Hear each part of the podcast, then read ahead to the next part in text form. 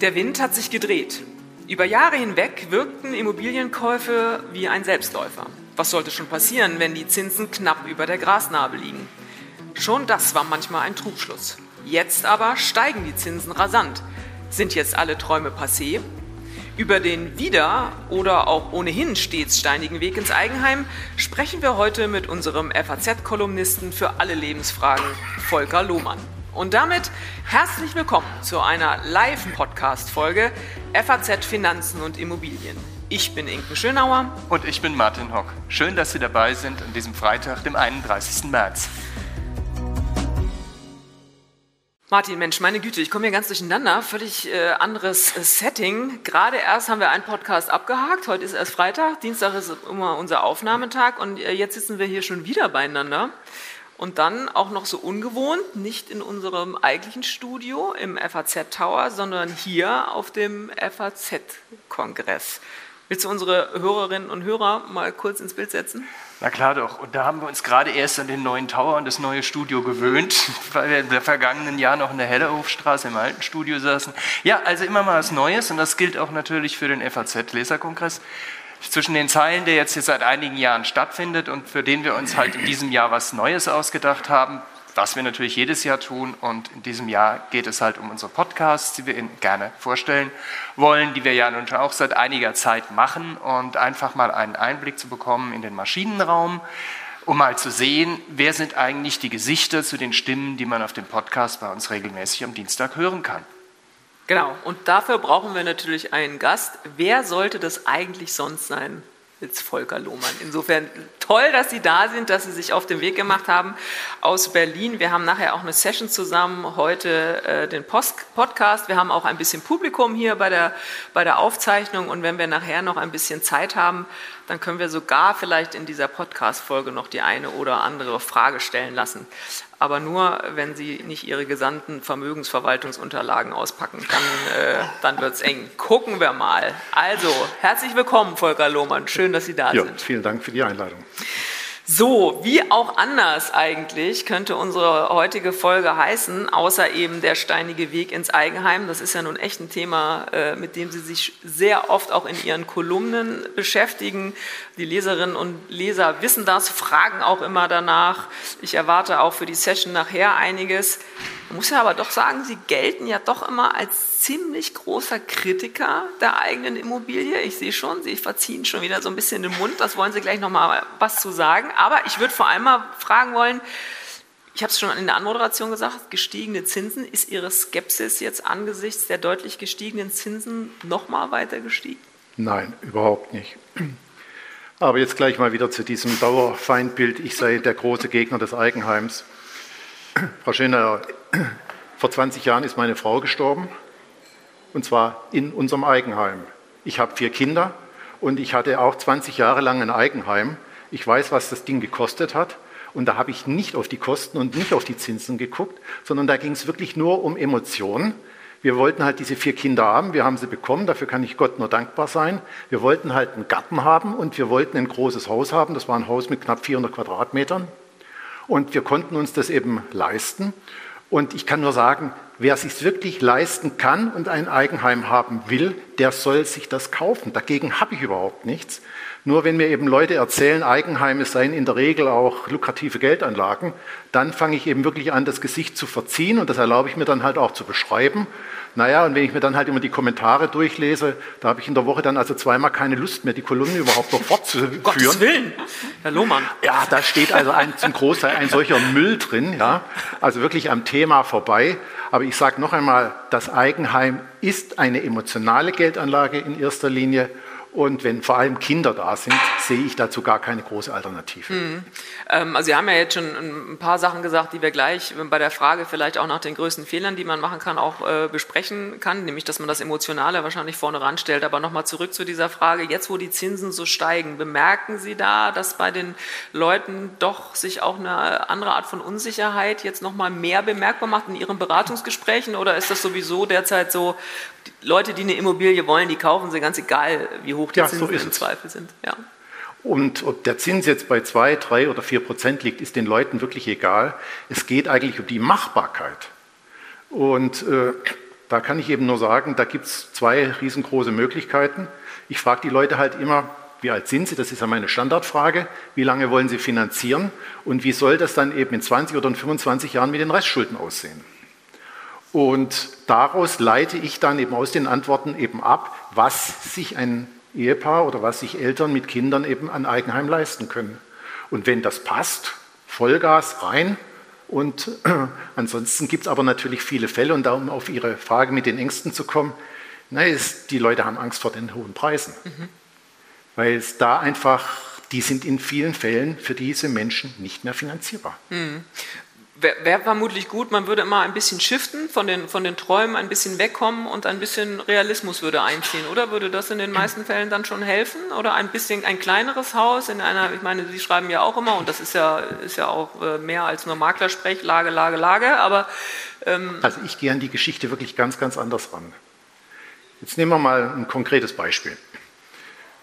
Eltern 35, zwei oder drei Kinder, und da ist meine erste Frage, wie lange wollen Sie in dem Eigenheim leben? Da sagen mir die meisten, ja, also mindestens mal bis zum Ruhestand. Gut, dann sind das auch rund 30 Jahre. Und jetzt geht es um die Frage, wie viel Geld können diese beiden Eltern jeden Monat aufbringen? Und jetzt lassen wir das mal, sind Sie mit 2000 Euro einverstanden mhm. oder sind das zu viel? Mhm. Gut, wir nehmen 2000. Also 2000 Euro dann brauchen Sie doch da jetzt wirklich nur zu rechnen. Für unsere Podcast-Hörer können wir uns gerade mal sagen, dass äh, Herr Lohmann nicht gerade sein äh, Handy gezückt hat, sondern den Taschenrechner. Insofern ja. äh, ist er jetzt am Rechnen. Also nur, Sie sehen das hier im Saal, Juli aber Packard 12C, genau. uraltes Modell, seit 50 Jahren am Markt, aber hervorragend. So, da gebe ich jetzt ein, Laufzeit 30 Jahre. Der Zinssatz, ich rechne mit den 4 Prozent. Also im Augenblick kosten Kredite, egal ob das jetzt 5, 10 oder 15 Jahre sind, die Zinskurve ist flach, rund 4 Prozent und 2000 Euro sind im Monat zahlbar. So, da ist ein Kredit möglich von 419.000 Euro, wenn dieser Kredit in 30 Jahren abgezahlt sein soll. Wie gesagt, wenn und soll. So, 418.000, dann frage ich, und was ist ein Vermögen da? Mhm. Und da verziehen natürlich jetzt viele Leute das Gesicht und sagen, so 100, 120.000 Euro. Dann sage ich, ziehen Sie gleich erstmal 20, 30.000 für Notgroschen ab. Ja? Also packen wir jetzt mal hier noch 80.000 Euro drauf, dann sind wir bei 500.000 Euro. 500.000 Euro teile ich dann durch 1,1, weil diese Immobilie Nebenkosten hat. Grunderwerbsteuer, Notar und, und, und. So, und wenn Sie jetzt also 500.000 Euro durch 1,1 teilen, sind wir bei 455.000 Euro. Sage ich, so, das sind die Eckpflöcke. Und dann frage ich eben, was kostet jetzt das Haus, von dem Sie träumen? Und jetzt kommen die und sagen, sagen Sie mal, spinnen Sie? Für 455.000 Euro, da kriege ich ja nicht mal eine Hundehütte. Da sage ich, das ist doch nicht mein Problem. und da sage ich, Leute, das sind die Zahlen und an denen kann ich nichts verbiegen und ich weigere mich auch, da jetzt dran rumzuschrauben. Was ist jetzt die Konsequenz? Auch nicht die Hundehütte kaufen, sich von dem Traum verabschieden oder können wir noch an irgendwas rumschrauben? Ja, jetzt ist ja die Frage, wo sollten das Ding gekauft werden? Mhm. Frankfurter also, Westend wird es nicht, habe ich den Eindruck. Nee, ich vermute auch Berlin-Charlottenburg. Wird auch eng. Wird auch eng. Grunewald geht überhaupt nicht. Düsseldorf, also in den Großstädten, können Sie sich mit diesem Preis schlicht und ergreifend das Ding abschminken. So, und jetzt geht dann halt die Überlegung los, pendeln, also ins Umland fahren. Und da sage ich, gut, aber dann müssen wir für den 2000 wahrscheinlich Geld abziehen für den Zweitwagen oder für den Drittwagen. Mhm. Und ich kann Ihnen nur aus leidvoller Erfahrung sagen, also in Berlin zu pendeln, ist echt ätzend. Vor allem, wenn Sie aus dem Umland dann nach Berlin rein müssen. Also der öffentliche Personennahverkehr in Berlin funktioniert zwar hervorragend, also allen Unkenrufen zum Trotz. U- und S-Bahn fahren regelmäßig und sehr oft. Aber wenn Sie jeden Tag eine Stunde lang im Stau stehen, und zwar hin und zurück, da sind Sie nach fünf Jahren fertig mit den Nerven. Hm. Ja, und da kommt auch keine Freude mehr auf über das Eigenheim. Mhm. Größter Fehler, können wir also an der Stelle schon mal sagen, ist äh, übersteigende äh, oder überstiegene Erwartungen zu haben, überzogene Erwartungen zu haben, was das Haus würde, äh, an sich angeht? Nee, das finde ich unfair, mhm. den Vorwurf. Mhm. Das ist kein Fehler. Mhm. Das sind einfach die Gegebenheiten. Mhm. Mhm. So, wenn das jetzt als Kontrast, meine Schwiegereltern wohnen im Harz.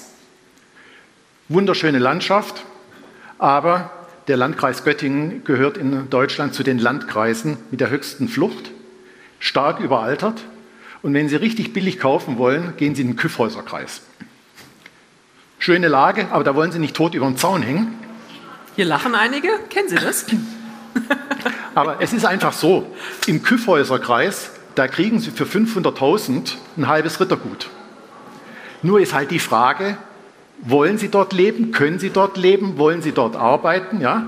Und wenn ich das dann halt sehe, dass dann sich einzelne Familien überlegen, ja, dann machen wir halt so eine Wochenendehe, also Frau plus zweieinhalb oder drei Kinder im Küffhäuserkreis und der Mann arbeitet dann bei VW in Wolfsburg, aber kommt dann oft nur am Wochenende nach Hause, ist also für eine gute Ehe und für Familienglück nicht die nicht, beste nicht Voraussetzung. So, nicht so geeignet. Könnte vielleicht dann auch so, wieder die Lösung anderer Probleme sein, äh, wenn man sich nicht so oft sieht. Aber, von ja. Fehler würde ich nicht mhm. sprechen. Mhm.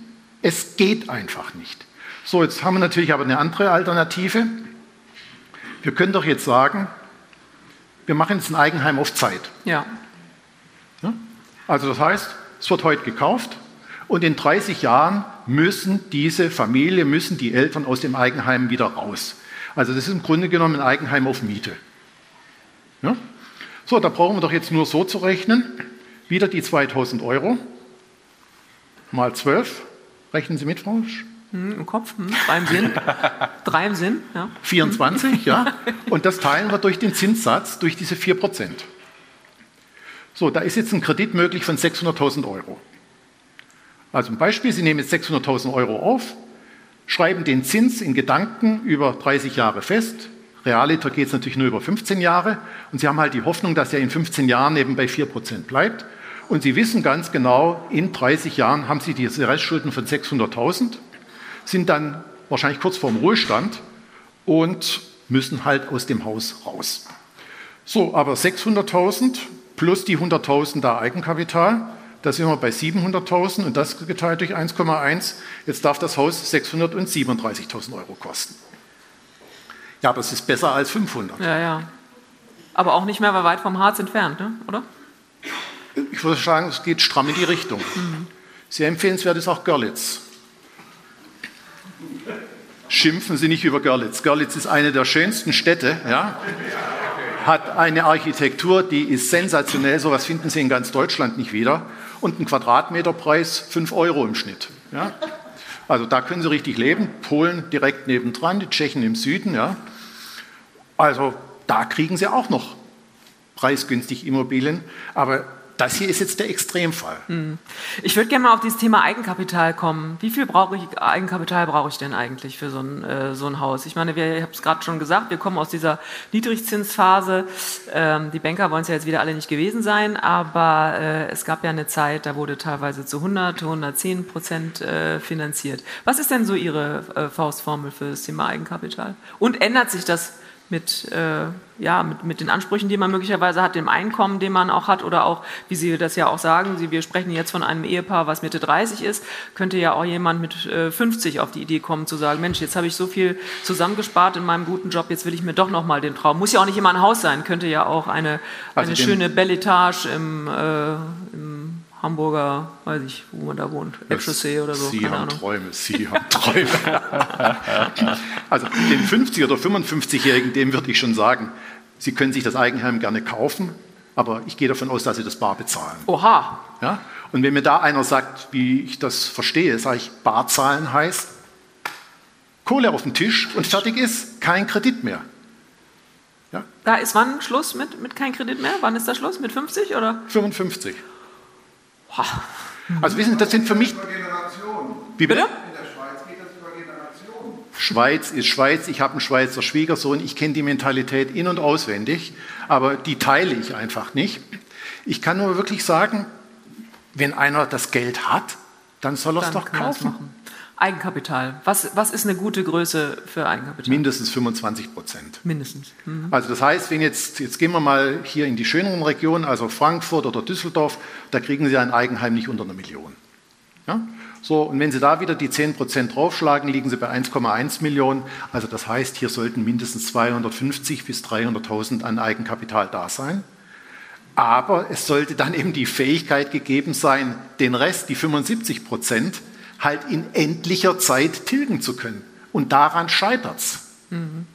Würden Sie denn sagen, beim Thema Eigenkapital, wenn ich jetzt 25 Prozent auf alle Fälle hätte und hätte auch noch mehr, dann könnte man sich ja überlegen, also weil ich vielleicht auch stramm auf die 50 zugehe und Ihren, Ihren äh, Tipp beherzigen will, dass ich dann keine Kredite mehr aufnehme, aber mehr noch ins Eigenkapital zu schieben? Oder ist ab einem Zeitpunkt, wo Sie sagen, 30 Prozent Eigenkapital geht noch, dann doch lieber das Geld, was ich zur Verfügung habe, dann doch nochmal in den, in den Kapitalmarkt anders, äh, anders stecken. Gibt es da eine Formel oder eine? Also für mich ist der Grenzzinssatz dieser 4-Prozent-Satz. Das sind im Augenblick eben die Kosten für einen Kredit mit einer Zinsbindung von 10 Jahren. Mhm. So, und das ist nach Steuern. Mhm. Ja? So, und jetzt müssen Sie doch als allererstes mal rechnen, wenn Sie das Geld jetzt also anlegen wollen, 4 Prozent, das müssen wir durch 73 Prozent teilen, da geht ja die Abgeltungssteuer und der Soli runter. Das heißt, Sie brauchen hier schon mal eine Bruttorendite vor Steuern von 5,5 Prozent. Weil Sie das Geld jetzt wahrscheinlich nicht selbst anlegen, sondern anlegen lassen, ja, bei meinen Freunden von den Banken. Und dann kostet das im Jahr ganz schnell nochmal 1,5 Prozent oder was dazu. Das heißt, Sie brauchen da eine Rendite von 7 Prozent vor Steuern. Und das ist schon ein Schluck aus der Pulle. Mhm. Und da kann ich nur sagen, wenn einer das Eigenheim will, soll er sich's kaufen, jeden Tierchen sein Pläsierchen, aber dann an Eigenkapital reinbuttern, was geht. Was geht mhm. Ja? Mhm. Denn dann ist es dort sicher angelegt. Mhm. Die Leute müssen sich dann auch keine Gedanken machen. Mhm. Ich erlebe das bei vielen Eigenheimern. Die haben auf der einen Seite Eigenheimschulden, auf der anderen Seite haben sie ETFs, mhm. weil sie gesagt haben, wir befolgen hier ihre Kolumne. Und da sage ich, und wie fühlen sie sich damit? Sagt mir die Mehrheit ganz schlecht. Da sage ich, na, das ist herrlich. Ja, aber so komme ich zu meinen Themen. Ja? Da sage ich, warum fühlen Sie sich denn so schlecht? Ja, der Kredit, der dümpelt so vor sich hin, ja, und dieses blöde ETF, das geht hoch und runter. Ich gucke am Tag zweimal rein, ja, und bin kurz äh, vorm Herzkasper, ja. Und da sage ich, dann haben Sie meine Kolumnen geistig, leider geistig nicht durchdrungen. Mhm. Sie haben vorhin schon mal so einen Nebensatz gesagt. Ähm, klar, als, als Eigenheim kann das, ja, kann das ja jeder haben. Vor allem beim Thema Kapitalanlage wird Ihnen eher komisch. Aber wäre das nicht eine schöne Idee eigentlich, dass man irgendwie sagt, neben den ETF kaufe ich mir jetzt nochmal so eine schöne Ein-, Zwei-Zimmer-Wohnung irgendwo, die ist nicht ganz so teuer. Da muss ich nicht vielleicht in diese Sphären von, von 400.000 bis einer Million, aber habe so ein anderes Ei noch im Korb. Sind Sie da ein Fan von? Von Ferienwohnungen? Nee, von, von, von einer Wohnung als Kapitalanlage. Die, zu der Ferienwohnung komme ich gleich noch. Ich freue mich schon drauf. ich habe nichts gegen vermietete Immobilien, wenn die Rendite stimmt. Mhm. Ja? So, und für mich hört eben, oder ich möchte für eine vermietete Immobilie mindestens eine Verzinsung von 4% vor Steuern haben. So, wenn Sie 100 durch 4 teilen, ist das das 25-fache der Jahresmiete. So, jetzt zeigen Sie mir bitte hier in Frankfurt oder in München oder in Berlin, wo Sie hier noch eine vermietete Wohnung bekommen für 25 Jahresmieten. Ja? Also den Gipfel, den habe ich neulich, da habe ich auch eine Kolumne drüber geschrieben, da ging es um eine Wohnung in äh, Charlottenburg. 92-fache Jahresmiete. Ja? Ich habe nur zu der Maklerin gesagt, sagen Sie mal, sind Sie das wahnsinns fette Beute? Und da sagt sie, nee, überhaupt nicht, aber ich würde falsch rechnen. da habe ich gesagt, also 100 durch 92, das ist eine Verzinsung von rund 1 Prozent. Ja? Das ist doch total bescheuert. Und das noch mit einem Kredit von 4 Prozent zu finanzieren. Und da hat sie gesagt, also ich würde das völlig falsch sehen. Und äh, ich müsse dran denken an Moskau, an Paris und an Rom. Da würden die Preise noch richtig davonschießen. Und ich sagte ihr dann nur, gute Frau, wir sind hier in Charlottenburg, wa? Und da gebe ich doch nicht für eine Wohnung 92 äh, Jahresmieten aus. Jetzt sinken die Preise ja allerorts. Ja, also jetzt nehmen wir dann mal das Münchner Beispiel. Da liegen so die Durchschnittspreise ungefähr 50, 55 Jahresmieten. Selbst wenn das jetzt auf 45 runtergeht, ja, 100 durch 45, das ist eine Verzinsung von 2 Prozent und dann noch mit einem Kredit von 4 Prozent dagegen, Frau Schönauer, das kann nicht gut gehen. Naja, die Hoffnung wäre ja so ein bisschen, dass wenn die Preise vielleicht ein bisschen sinken, wenn auch nicht in den Hotspots, man vielleicht jetzt eben zuschlägt und dann geht es dann am, ne, dann doch wieder hoch und dass man dann doch wieder nochmal ein zusätzliches Schnäppchen gemacht hat. Das wäre ja die Hoffnung, die wahrscheinlich viele haben. Natürlich, ich, gegen die Hoffnung ist im Prinzip auch nichts zu sagen, nur es ist dünnes Eis. Mhm. Aber noch einmal, wenn Sie mir eine Wohnung bringen, 25 Jahresmieten, ordentliche Lage, mhm. also nicht gerade 200 Jahre altes Baudenkmal, von Herzen gerne, weil es dann funktioniert. Mhm. Äh, ich will gar nicht die Verbindung nochmal ziehen zu den äh, größten Fehlern, die man beim Immobilienkauf machen soll, will, aber trotzdem äh, die Frage, finanziert man eigentlich besser zusammen oder getrennt? Also mit der Gattin oder lieber ohne? Die Frage erübrigt sich in den meisten Familien, weil die Frau darauf besteht, dass gemeinsam finanziert wird. Und wenn die Frau sagt, es wird so gemacht, dann wird es auch so gemacht. Spricht einer aus Erfahrung, würde ich sagen, oder? Aber hier wird auch wohlwollend genickt. Okay, so. Aber Sie, Sie sagen ja auch immer in Ihren Kolumnen, ähm, gerade die Frauen haben äh, sehr oft auch einen sehr großen Einfluss darauf, ähm, um welche Immobilie sich dann es dann im Zweifel auch handeln muss. Also insofern, da ist einiges äh, zu besprechen, vor, bevor es zu so einem Immobilienkauf dann auch am Ende kommt. Ne? Wie sind da so Ihre Erfahrungsgespräche bei dem ich Thema? Ich kann nur sagen, wenn die Frau die Immobilie haben will, hat der Mann keine Chance, sie nicht zu kaufen. Verstehe. Ähm, ich würde noch mal ganz gern ins, in, ins Praktische kommen, weil ja nun gerade diese Zinsentwicklung ähm, so wie ist, wie sie ist. Würde sich eigentlich gerade so ein Forward-Darlehen ähm, lohnen? Also jetzt das mal festzuschreiben, die Zinsen so wie sie sind? Oder würden Sie sagen, ähm, erstmal erst abwarten und ähm, ein bisschen Zeit hat man da ja auch immer? Oder haben Sie mit diesem Instrumentarium in Häkchen gute Erfahrungen gemacht? Ja, aber das geht ja jetzt dann nicht um junge Familien, nee. die jetzt also ein Eigenheim kaufen, sondern da geht es jetzt, sage ich mal, um Leute, die 40, mhm. 45 oder 50 genau. sind. Und da läuft die Zinsbindung, sagen wir mal, in drei oder in vier Jahren aus. Mhm. Da kann ich nur sagen, da würde ich auf jeden Fall so ein Vorwortdarlehen mhm. abschließen. Und ich freue mich auch für jeden, der das dann gemacht hat, als die Zinsen noch bei 1 oder bei 2 Prozent äh, lagen die abgeschlossen haben, dann konnten die das jetzt einfach trotz eines kleinen Zinsaufschlages halt nochmal für 10, 15 Jahre verlängern. Mhm. So, 4% ist für mich immer noch nicht Ende der Fahnenstange. Mhm. Also ich kann mir gut vorstellen, dass die Zinsen nochmal auf 4,5 oder 5% gehen. Mhm. Und wenn dann eine Zinsbindung in zwei Jahren zu Ende zu gehen droht, da würde ich heute mit den 4% wirklich Nägel mit Köpfen mhm. machen und den Kredit verlängern. Mhm. Äh, ich habe es gerade schon mal angedeutet, das Thema Ferienimmobilien. Ist doch auch hübsch, so ein kleines Häuschen im äh, bayerischen Wald oder im Harz, genau, zum Beispiel an der Nordsee, in Holland. Tegernsee, Tegernsee um ja. mal ganz günstig zu sehr sein. Sehr schöne Lage, ja. sehr schön. Lage, Lage, Lage. Ja. Äh, Wie, Kitzbühel? Ja, Kitzbühel. Sylt ist auch sehr empfehlenswert. Sehr schön, ja. Ja, was wollen Sie mit der Ferienimmobilie denn erreichen? Mit der Familie viermal im Jahr. Ist doch schön. Viermal im Jahr. Ich glaube Ihnen kein Wort. also, selbst wenn Sie jetzt, überlegen Sie mal, Sie kaufen sich jetzt da eine Ferienwohnung, nehmen wir Usedom. Ja, das kenne ich ganz gut und diese alten Kaiserbäder, das ist schon eine schicke Gegend. Und jetzt kaufen Sie sich da eine Ferienimmobilie, sagen wir mal 100, 120 Quadratmeter, müssen Sie mindestens 500.000 Euro auf den Tisch legen. Die Frage ist, wenn Sie das Geld haben, und zwar wirklich jetzt Barzahlung. Ja?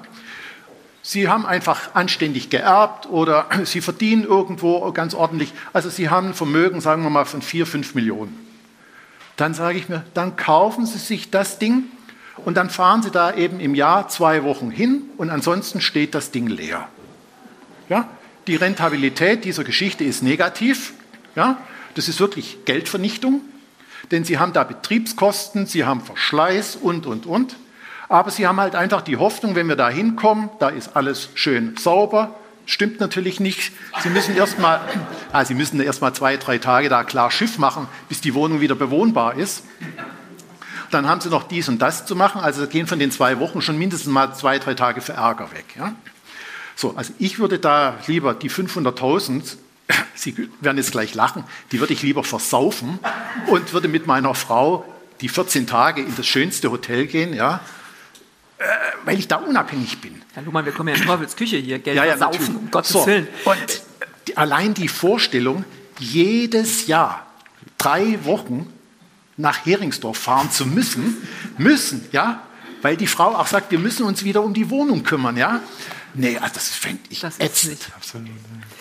Vielleicht hat einer von Ihnen oder eine von Ihnen hier noch eine Frage. Sie können sich kurz sammeln. Eine haben wir vielleicht noch für den, für den Podcast gleich. Ich würde noch eine Abschlussfrage stellen. Man könnte ja jetzt auch auf die Idee kommen, ich habe, sagen wir mal, 20 Jahre in meinem Haus gewohnt.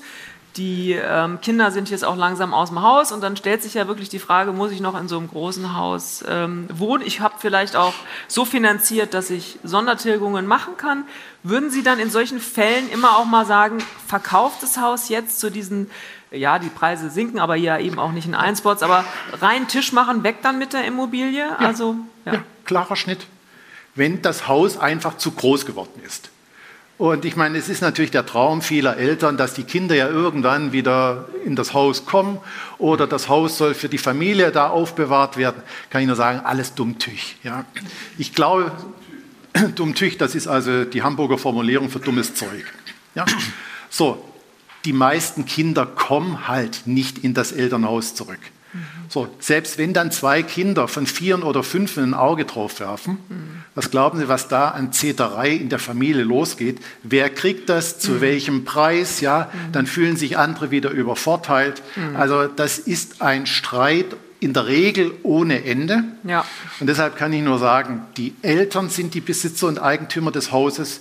Die sollen die Lufthoheit behalten. Und wenn Sie für sich das Gefühl haben, das Haus ist jetzt einfach zu groß, mhm. das hat ausgedient, verkaufen, solange es noch was dafür gibt, ja, mhm. und sich damit ein schönes Leben machen. Gut, da hat man natürlich im Zweifel wieder eine Million auf dem Konto und weiß auch wieder nicht, was man damit tun soll. Ne? Also, die kriegen wir schon klein. Die kriegen wir klein.